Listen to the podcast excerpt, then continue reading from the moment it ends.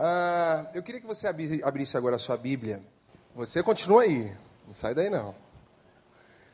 Abre, abre a sua Bíblia aí em Mateus, no capítulo 11. E eu queria compartilhar com vocês aqui uma palavra, alguma, algumas coisas a respeito do nosso Deus. O nosso Deus não é um Deus distante. Se é que você talvez não soubesse disso. O nosso Deus é um Deus amigo, amém? Ele nos dá a liberdade de termos um relacionamento dele de amizade. Ou o relacionamento de Deus comigo e com você é de poder ou de amor? Se for de poder, ele vai estar sempre cobrando você. Dificilmente vai se estabelecer uma, um relacionamento de amizade. Mas se for um relacionamento de amor, então há cumplicidade, há parceria então você pode abrir um coração para um Deus de amor. Amém? Amém ou não amém? Se ele é meu amigo, eu posso abrir meu coração para ele sem ser julgado por ele. Amém? Porque ele é assim. O nosso Deus é tão amigo que, por pior que seja o seu pecado, ele jamais vai te lançar o seu pecado no rosto. E jamais vai pisar na cana que quebrou ou vai apagar o, a chama, a brasa que está ainda com algumas fagulhas. Deus não é assim. Se seu pai foi assim, o problema é do seu pai, mas Deus não é assim. Se a sua mulher é assim, se seu marido é assim, se seu amigo é assim, se seu chefe é assim, Deus não tem nada a ver com isso. Deus ele é um Deus amigo. Você crê nisso? Você pode dizer isso para a sua pessoa que está do seu lado, dizer assim, ó, Deus é teu amigo. E é sobre isso que eu vou pregar hoje, sobre esse Deus amigo. Mas antes de pregar, eu quero pregar ele cantando também com você, mais ou menos assim. O amigo que eu encontrei me surpreendeu. Quem sabe canta. Quando todos me deixaram, ele me acolheu e sarou minhas feridas, das algemas me livrou e falei do meu dilema. E ele fez o quê? Esse é o Deus que a gente serve. E falei do meu passado. E o que? E não me julgou. Isso teve um alto preço que ele já pagou, até pelos pecados que você vai cometer. Me mostrou as mãos feridas por amor de muitas vidas e uma dessas muitas vidas era eu, você, todos nós. Você pode aplaudir esse Deus maravilhoso, digno de toda honra. Quem nesse mundo amor tão grande pode ter? De entregar a própria vida sem temer. Quem já sentiu a dor de ser, só ele sentiu pagando pelos erros que não cometeu, e olhar nos olhos de quem tanto mal, Senhor, me perdoa, e sem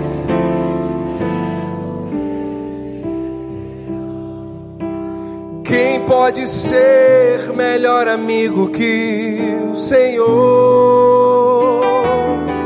que pelo servo a própria vida renunciou.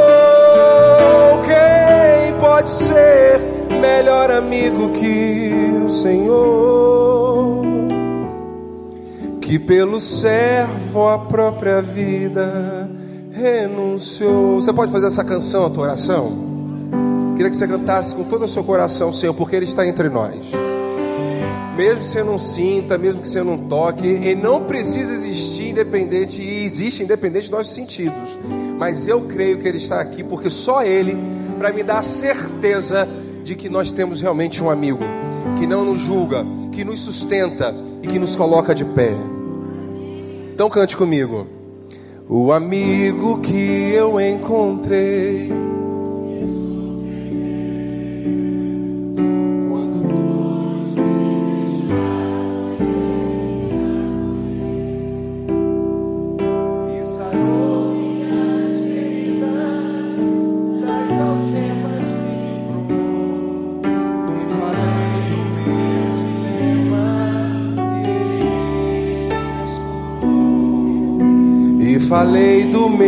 passado e me perdoou.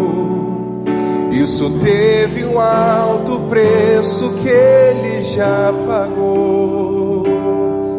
Me mostrou as mãos feridas por amor de muitas vidas.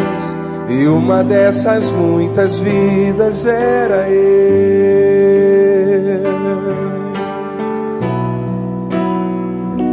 Quem nesse mundo amor tão grande pode ter? De entregar a própria vida sem temer. Quem já sentiu a dor de ser cravada em uma cruz, pagando pelos erros que não cometeu? e olhar nos olhos de quem tanto mal lhe fez, e sem ressentimento oferecer perdão. Quem pode ser melhor amigo que o Senhor, que pelo servo a própria vida renunciou? pode ser melhor amigo Senhor, que pelo servo a própria vida fez o que, irmão? Por mim, por você, por nossas famílias, por nossos amigos, por aquelas pessoas que a gente ainda não conhece e que nós já seremos bênção na vida deles. O que, que ele fez por nós, irmãos? Renunciou.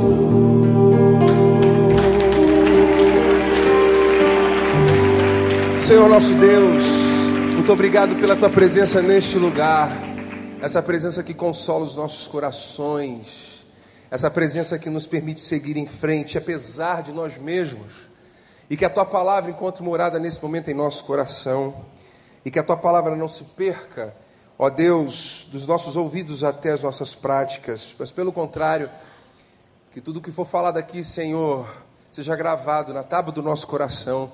E que possamos te honrar vivendo essa palavra. Nós te louvamos, Senhor, porque o Senhor é nosso amigo. Amém. Vamos ler então Mateus capítulo 1, versículo 1 em diante diz assim: Mateus 11, perdão, versículo 1. Quando acabou de instruir seus doze discípulos, Jesus saiu para ensinar e pregar nas cidades da Galiléia. João, ao ouvir na prisão o que Cristo estava fazendo, enviou seus discípulos para lhe perguntarem: És tu aquele que haveria de vir ou devemos esperar algum outro? Jesus respondeu: Voltem e anunciem a João o que vocês estão ouvindo e vendo. Irmãos, preste atenção, é a palavra de Deus para hoje. Os cegos vêm, os aleijados andam, os leprosos são purificados, os surdos ouvem, os mortos são ressuscitados e as boas novas são pregadas aos pobres e feliz é aquele que não se escandaliza por minha causa.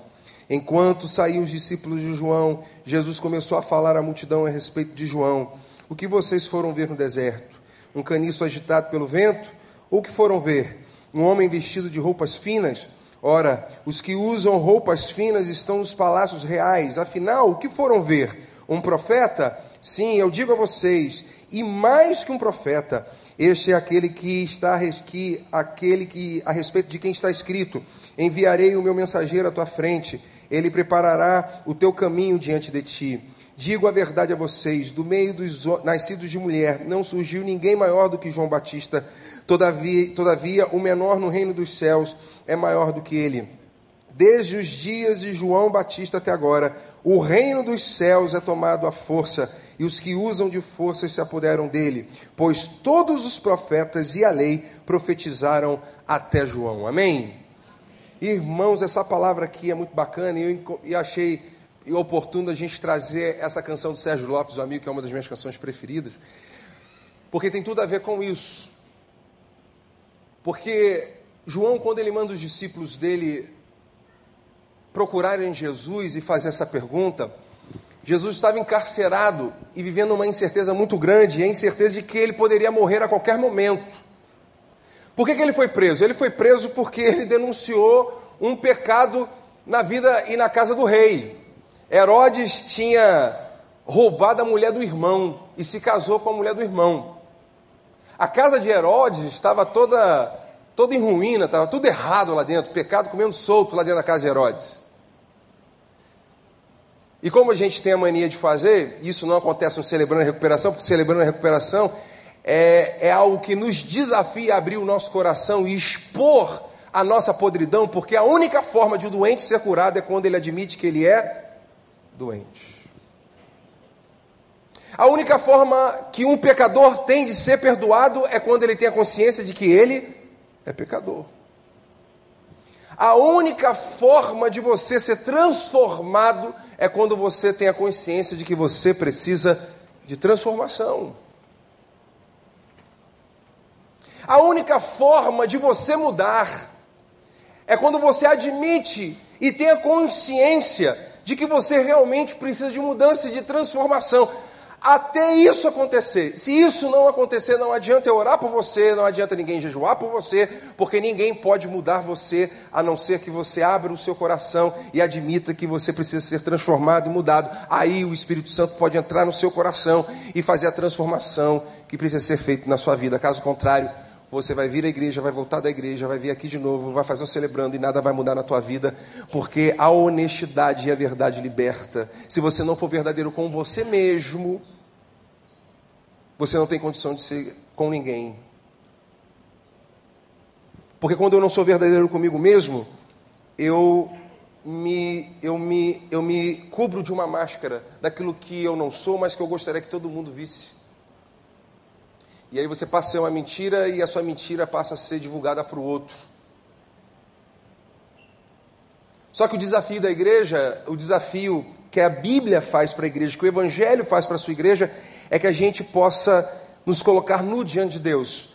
Porque enquanto você não se desnudar para Deus, você não tem chance de mudança. Mas é difícil, é, porque se expor é difícil. Por que, que a gente não se expõe? A gente se expõe porque a gente tem medo do que as pessoas vão achar de nós quando ver quem realmente nós somos. Só que você não precisa preocup ficar preocupado, porque a mesma podridão que você é, o outro também é. Todo mundo aqui é podre, até eu. E até hoje me pergunta a Deus: o que, que eu estou fazendo aqui em cima? Tem gente muito melhor do que eu, muito mais santa do que eu, muito mais certinha do que eu que deveria estar aqui. Mas aí ninguém vem aqui por esforço próprio, isso aqui é a graça de Deus. E hoje você está aqui pela graça de Deus. Amém, irmão? Você está entendendo? Porque não adianta você bater palma e não entender. Porque tem gente que adora emoção, o cara prega aí, o cara, pô, o cara, o cara não vive o que está aplaudindo. Eu sempre quis dizer isso aqui na igreja, sabia? Falei, o dia que eu estiver lá pregando, eu vou falar essa coisa. Que não é possível, cara. O cara que prega. Não é, não é possível. O cara que bate palma aqui depois que o pastor prega, chega lá no estacionamento, joga o carro em cima do meu filho. Que é voluntário lá. Isso aí é verdade. Meu filho, nem é do. É, é, é o garoto tem 17 anos, está lá servindo, não é pago para estar tá lá. Aí ele está lá servindo a Deus no estacionamento, aí entra um camarada desse que bate palma quando o pastor prega alguma coisa, o camarada jogou o carro em cima do meu filho. A sorte desse cara é que eu não estava lá no estacionamento, senão tinha partido para cima dele. Entendeu como é que eu sou pecador? Entendeu? Você está entendendo? Eu não sou diferente de você, não, irmão. A vontade era voar. A sorte dele é que eu não estava lá. Porque imagina, sai nas páginas do jornal, pastor pega o outro no porrete no estacionamento da igreja, PIB do recreio. Mas a vontade é fazer isso. Porque não dá para imaginar um camarada lá no estacionamento que é usado pelo capeta e entra aqui e ele adora como se ele fosse um anjo, porque a Bíblia diz que da mesma fonte não pode sair água limpa e suja. Que transformação é essa? Então, meu irmão, se você quando você for bater palma uma pregação, bata para aquilo que você vai viver. Se você não vai viver, então não bata palma. Seja honesto. Seja honesto. Até porque ninguém aqui, nem eu, nem o pastor Vânia, nem o pastor Daniel, ninguém aqui pode ser aplaudido porque nós somos carne nós somos seres vaidosos, nós somos egocêntricos. O homem não foi feito para aplauso, entendeu? Então, quando você me aplaude, você me estraga, porque aí eu vou achar que eu sou alguma coisa, e eu não sou nada disso aí que você pensa que eu sou. Vou te dar uma dica: você quer me conhecer? Bate lá em casa e faz uma entrevista com a minha mulher. Aí você vai saber quem eu sou. E talvez você não goste de saber quem eu seja. Mas também não me interessa se você vai gostar ou não, porque eu tenho um amigo que gosta de mim. E que eu me propus diante desse amigo de me transformar e de ser uma, melhor, uma pessoa melhor todos os dias da minha vida. Mas o que, que isso tem a ver com João Batista, com tudo que eu estou falando? Tudo. João Batista está preso. Ele está envergonhado. Esse camarada era um grande profeta. Havia respeito sobre esse homem, havia uma profecia sobre esse homem. A profecia sobre esse homem que esse homem vinha preparando o lugar de quem? Do Messias. Antes do Messias, quem era o cara que ia desbravar tudo? Era ele. Havia uma profecia sobre, a respeito desse camarada. Esse camarada era um cara importante, era um profeta, aquele que batizava e chamava o povo ao arrependimento. E de repente, esse homem que era o justiceiro, esse homem que pregava a justiça, esse homem que pregava o reino de Deus, é preso. Imagina se o pastor Wander daqui a um tempo aí você descobre que ele foi preso. O que, que você vai pensar? Você descobre, sai no jornal Globo que o pastor Wander foi preso. E aí? E a reputação dele fica como? Ah, como diz a canção profética, até provar que sapo não é jacaré, você já pensou que o pastor Wander for, tem sido o pior dos bandidos e o que, que ele escondeu de nós até hoje? Não era isso que nós pensaríamos ou não? Pode um homem de Deus ser preso? Pode. Mas aquele homem foi preso injustamente. Foi um homem que foi preso por ter feito a vontade de Deus. Sabia que quando a gente faz a vontade de Deus, na maioria das vezes a gente se dá mal? Você sabia que todas as vezes que você fizer a vontade de Deus, você vai se dar mal? Porque é assim que funciona. No mundo, num mundo de infidelidade, quando você é fiel, quem paga é o, é o fiel. No mundo de no mundo maligno que nós vivemos, no mundo de mentira, quando você prega a verdade, vive a verdade, sabe quem paga é quem fala a verdade? Porque os valores que regem esse mundo são contrários aos valores do reino. E quem prega a vontade do reino e faz a vontade do reino, paga o preço que o outro deveria pagar.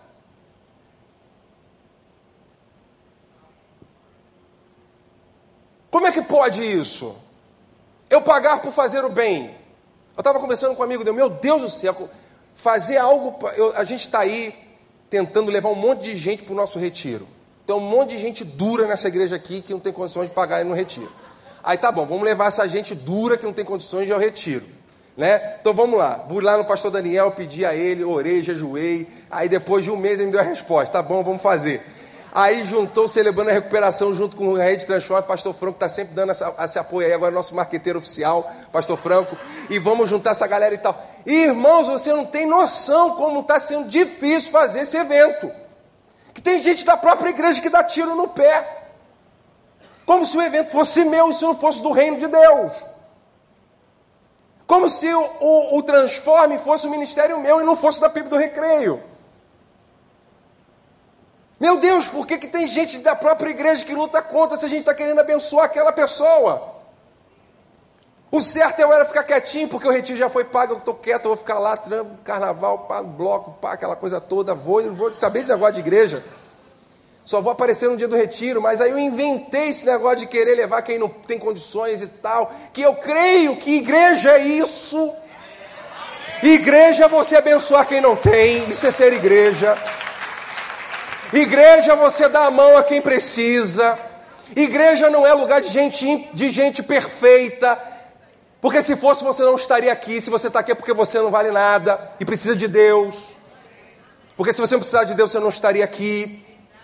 Essa é a verdade. E Jesus morreu por você, porque você sozinho, com a sua justiça, não conseguiria alcançar a salvação. Essa é a verdade. Eu não queria falar a verdade, mas vou falar a verdade porque ela liberta. Essa que é a verdade. E aí você quer fazer a vontade de Deus e se levanta algumas pessoas para poder impedir aquilo que você quer fazer. Mas irmãos, é assim que funciona quando você faz para o reino de Deus. Você acha mesmo que o inimigo vai vai dar mole de você pregar o evangelho, de você viver a justiça de Deus? Não vai. Ele não tem interesse que a justiça de Deus prevaleça. Entende? João estava lá desprezado, amargurado, preocupado, porque ele era um profeta, estava preso. Com a incerteza do amanhã, ele poderia morrer a qualquer momento. E ele manda os discípulos dele lá falar com Jesus: vamos lá, vamos provocar alguma coisa, ver se esse cara reage. porque eu apresentei ele como justo, como juiz, como a, aquele que, que promove a justiça. Aí os discípulos vão lá e falam com Jesus: Olha só, João mandou dizer o seguinte: Você é aquele mesmo que deveria ver, que deveria vir? Do tipo, se é, meu irmão, então vem cá me, me socorrer, estou preso. Só que Jesus não vai lá socorrer João. Vai. Ele vai lá socorrer João. Ele livra João. Deixa eu falar uma coisa para você, irmão, irmã.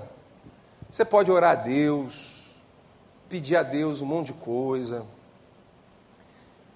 A... Vão ter momentos em que Deus vai te livrar, mas terão outros que Deus não vai livrar você.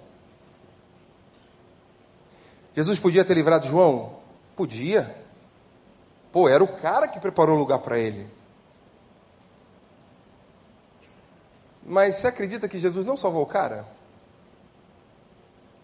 Você acredita que Jesus deixou o cara morrer? O cara morreu decapitado. Por quê?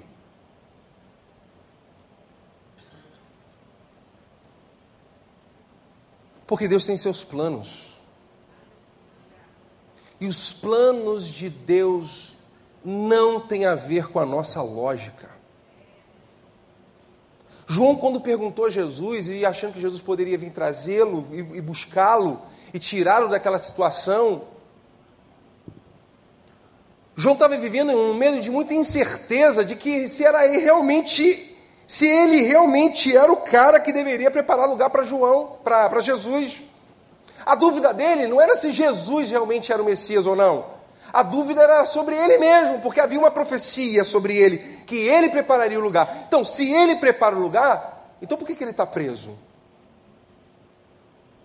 Se ele tem uma importância escatológica e na história do Cristo, por que, que ele está preso?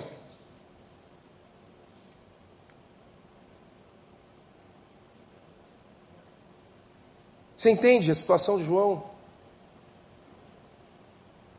Por que, que ele não vem aqui? Será que. Será que sou eu mesmo, camarada, que iria abrir lugar para ele? Será que eu... ele começou a duvidar do chamado dele? Não de Deus. Não há indício nenhum aqui, nenhum. Já pesquisei, já estudei, não há indícios. Inclusive na fala de Jesus, quando os discípulos vão embora, ele continua: não há indícios de João não crer que Jesus era o Messias. A questão dele era ele mesmo, era acreditar nele mesmo, no chamado dele, naquilo que Deus tinha preparado para ele. E o que Deus tinha preparado para ele já estava no fim. A missão dele já tinha sido cumprida.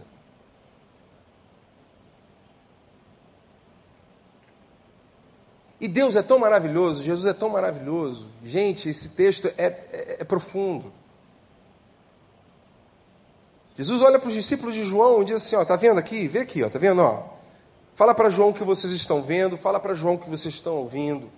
E ele recita o capítulo 35 de Isaías, o capítulo 29 de Isaías, o capítulo 61, verso 1 de, de, de Isaías, dizendo o seguinte para ele: Ó, eu sou o Messias. E o indício e a, e a, e a, e a, a forma de você ver que eu realmente sou o Messias ou não são cegos que estão sendo curados. São os leprosos que estão sendo curados. Os mortos que estão sendo ressuscitados.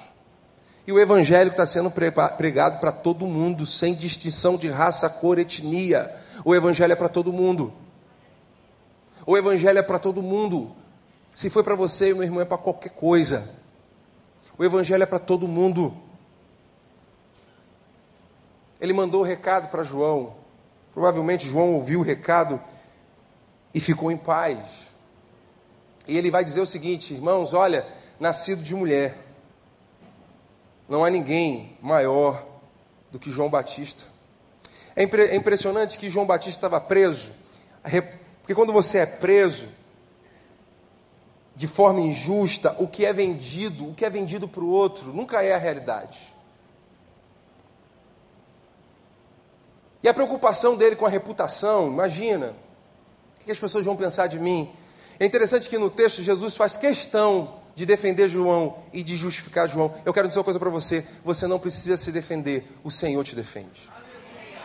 Você não precisa se justificar, o Senhor, o teu amigo, justifica você. E ele vai justificar e você nem vai saber, porque João nem sabia que Jesus tinha feito aquilo tudo ali.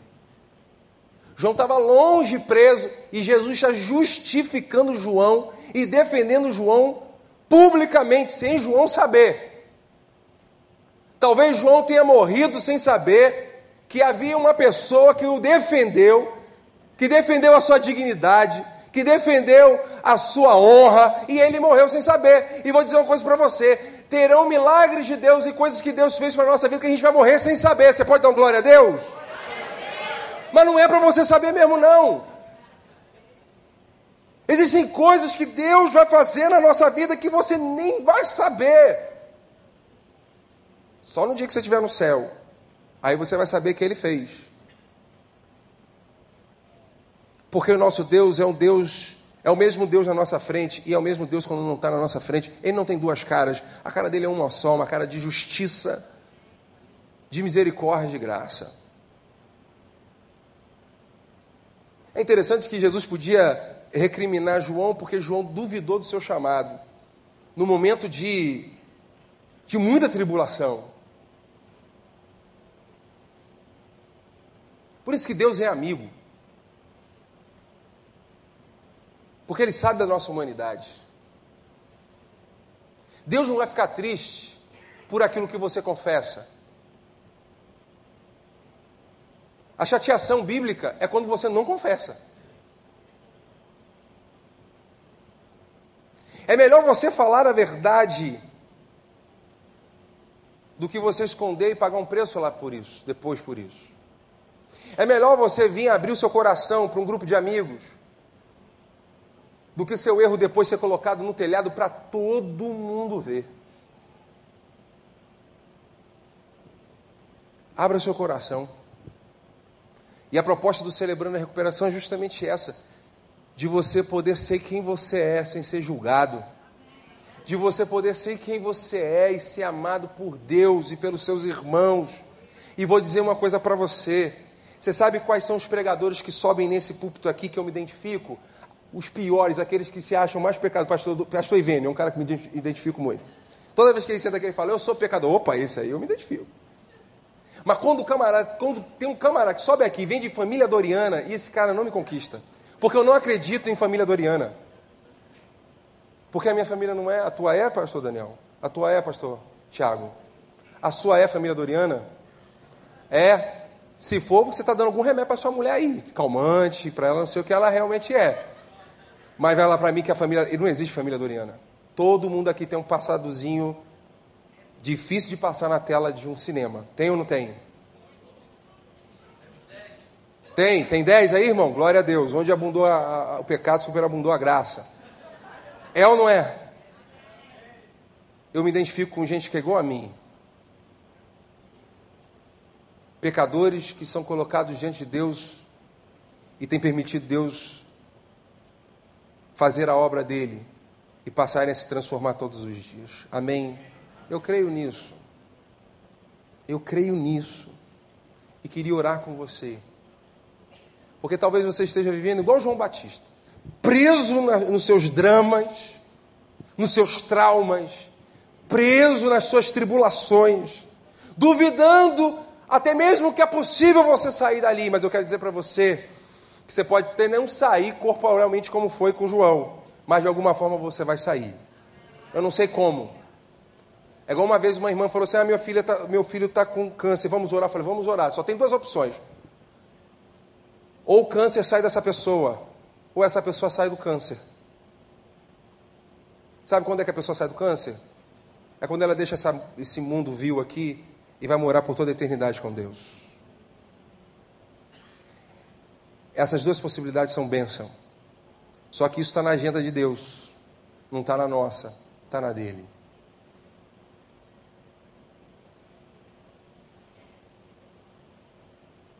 Essa palavra é para você hoje, meu irmão, minha irmã. Quero dizer para você que até o não livramento de Deus é um livramento. Até o não livramento de Deus é um livramento, porque o nosso amanhã está nas mãos de um Deus maravilhoso, de graça, de misericórdia e de esperança. Eu queria que nesse momento você ficasse de pé, eu queria orar com você.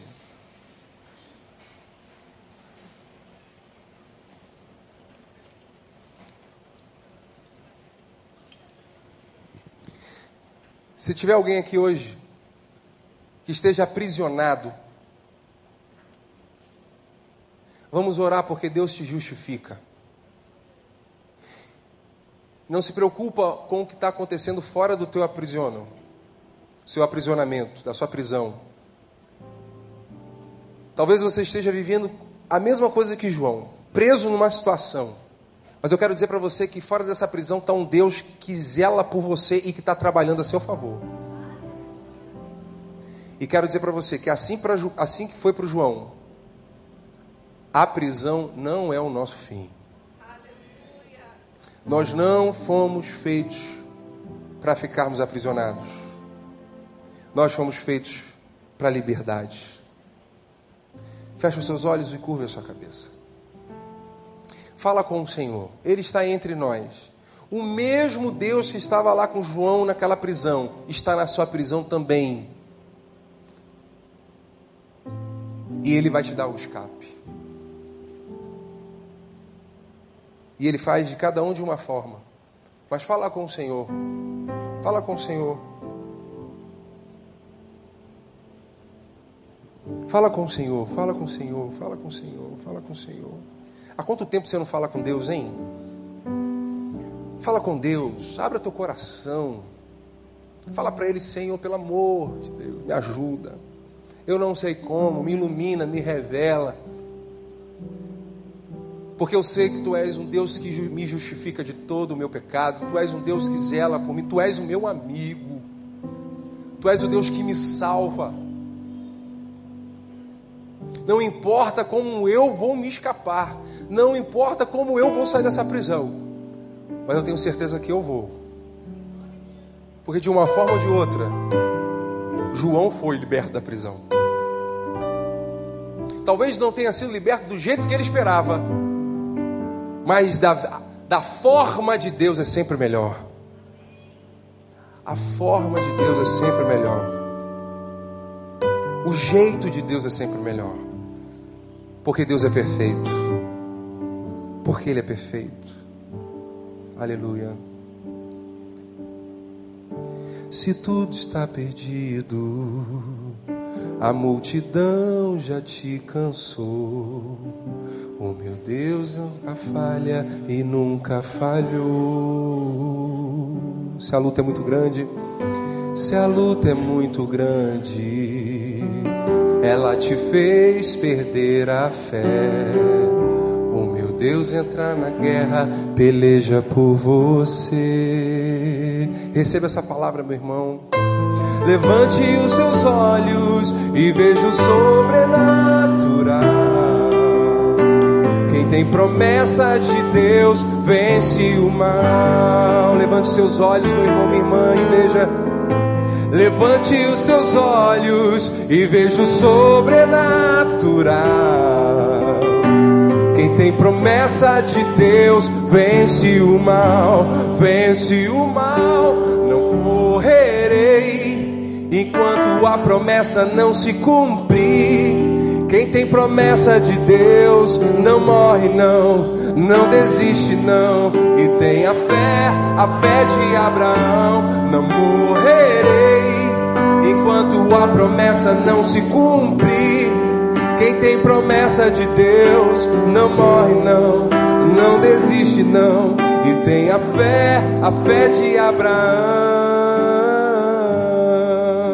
Vamos cantar mais uma vez, se tudo, se tudo está difícil, a multidão já te cansou Deus nunca falha e nunca falhou. Aleluia. Se a luta é muito grande, ela te fez perder a fé. O meu Deus entra na guerra, peleja por você. Aleluia. Levante os seus olhos e veja o sobrenatural. Quem tem promessa de Deus vence o mal. Levante os seus olhos, glorifique o nome do Senhor. Levante os seus olhos e veja o sobrenatural. Quem tem promessa de Deus vem. Quem tem promessa de Deus, levanta o braço, levanta as mãos e cante. Não morrerei enquanto a promessa não se cumprir. Quem tem promessa de Deus não morre, não, não desiste, não. E tenha fé, a fé de Abraão. Não morrerei enquanto a promessa não se cumprir.